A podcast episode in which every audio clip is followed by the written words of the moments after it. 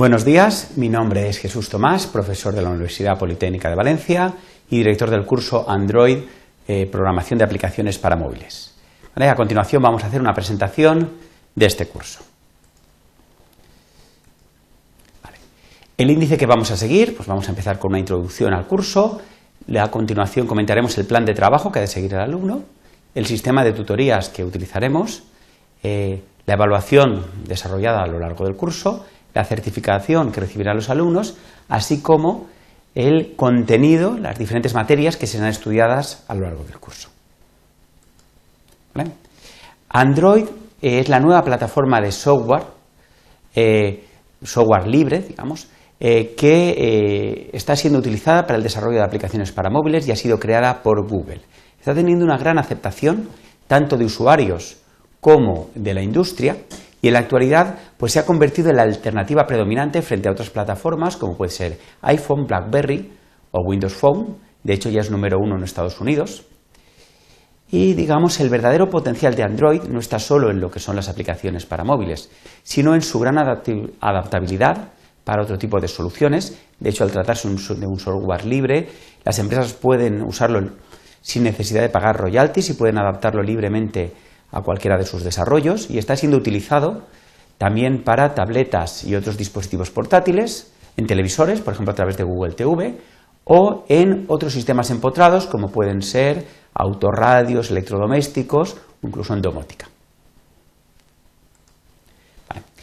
Tras el éxito, digamos, de eh, modo presencial del curso Android Programación de Aplicaciones para Móviles, hemos realizado más de 10 ediciones eh, muchas de ellas en empresa, vamos a lanzar la edición online. ¿vale? Se va a tratar sobre todo como objetivo principal de romper eh, la barrera de la distancia con la utilización de las últimas tecnologías de teleformación ¿vale? que nos ofrece la Universidad Politécnica de Valencia. El plan de trabajo que debe desarrollar cada alumno realmente está eh, de alguna manera desarrollado a lo largo de 12 semanas. Se estima que el tiempo necesario de un alumno van a ser 200 horas. Por supuesto, esto va a depender del nivel de formación previa que cada uno pueda tener. Las 10 primeras semanas las vamos a dedicar a lo que son el estudio de 10 unidades didácticas que tienen unos objetivos determinados. Al final de la presentación describiremos cada una de estas 10 unidades. Las dos últimas semanas se van a dedicar al proyecto final de curso. ¿eh? Es un proyecto que se va a realizar de forma individual, va a ser propuesto por el profesor, pero por supuesto tratando de adaptarse a las inquietudes, digamos, y eh, intereses de cada alumno. Eh, vamos a intentar, digamos, el proyecto va a consistir realmente en la realización de una aplicación para Android.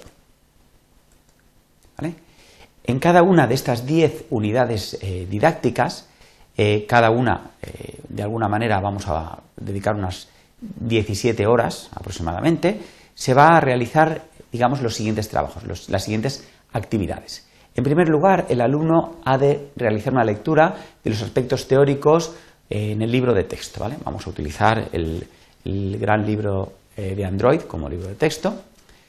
Una vez eh, leídos estos conceptos, se pasará al visionado de polimedias. ¿vale? Se han grabado más de 30 polimedias para este curso. un polimedia es una grabación similar a la que estás viendo en este momento. Eh, seguramente algunos de los conceptos que se van a describir en esta transparencia sean nuevos si no has realizado otros cursos en la Universidad Politécnica de Valencia. Por lo tanto, te recomendaría que visionaras el Polimedia herramientas didácticas utilizadas en el curso para familiarizarte con todos, este tipo de sistemas que te van a facilitar en gran medida la realización de un curso a distancia. Una vez visionado estos eh, polimedias, se realizará una serie de ejercicios guiados, resultan más o menos sencillos porque están todos los pasos para ir familiarizándote con el sistema de desarrollo y a continuación habrá que realizar las prácticas de la unidad. Esto ya será un trabajo más individual. Muy posiblemente surjan dudas en la realización de estas prácticas, pero dispondrás de un sistema de tutorías, foro, que explicaremos a continuación. Eh, también se ofrecerá una serie de lecturas complementarias, documentación adicional para el refuerzo o ampliación de conceptos.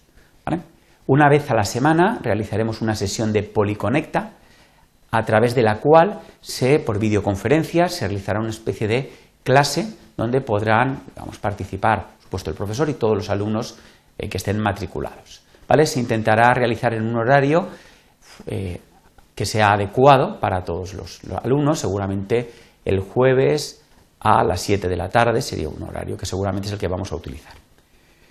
Eh, en esta sesión de Policonecta, el profesor va a repasar y reforzar los aspectos más importantes desarrollados durante esa unidad. ¿vale? Se resolverán dudas y eh, los ejercicios más conflictivos o prácticas pues serán comentados entre todos. Y también se realizará una introducción al siguiente tema. Para finalizar el trabajo de cada unidad, cada alumno ha de realizar un test de evaluación utilizando la herramienta Polyformat. Muy bien. Con respecto al sistema de tutorías, resulta vital para conseguir una atención continua y personalizada de cada alumno. Este servicio de tutorías va a permitir pues, resolver cualquier tipo de dificultad, tanto práctica como teórica, que pueda surgir, y vamos a utilizar cuatro canales diferentes para realizar estas tutorías. El primero es a través del foro del curso, donde cada alumno podrá plantear sus dudas y podrán ser resueltas tanto, por supuesto, por el profesor como por otros compañeros que, de alguna manera, pues, eh, puedan ayudarle en un momento determinado. Eh, la gran ventaja del foro es que está disponible para cualquier alumno que realmente y puede realmente consultar dudas previas que se han realizado.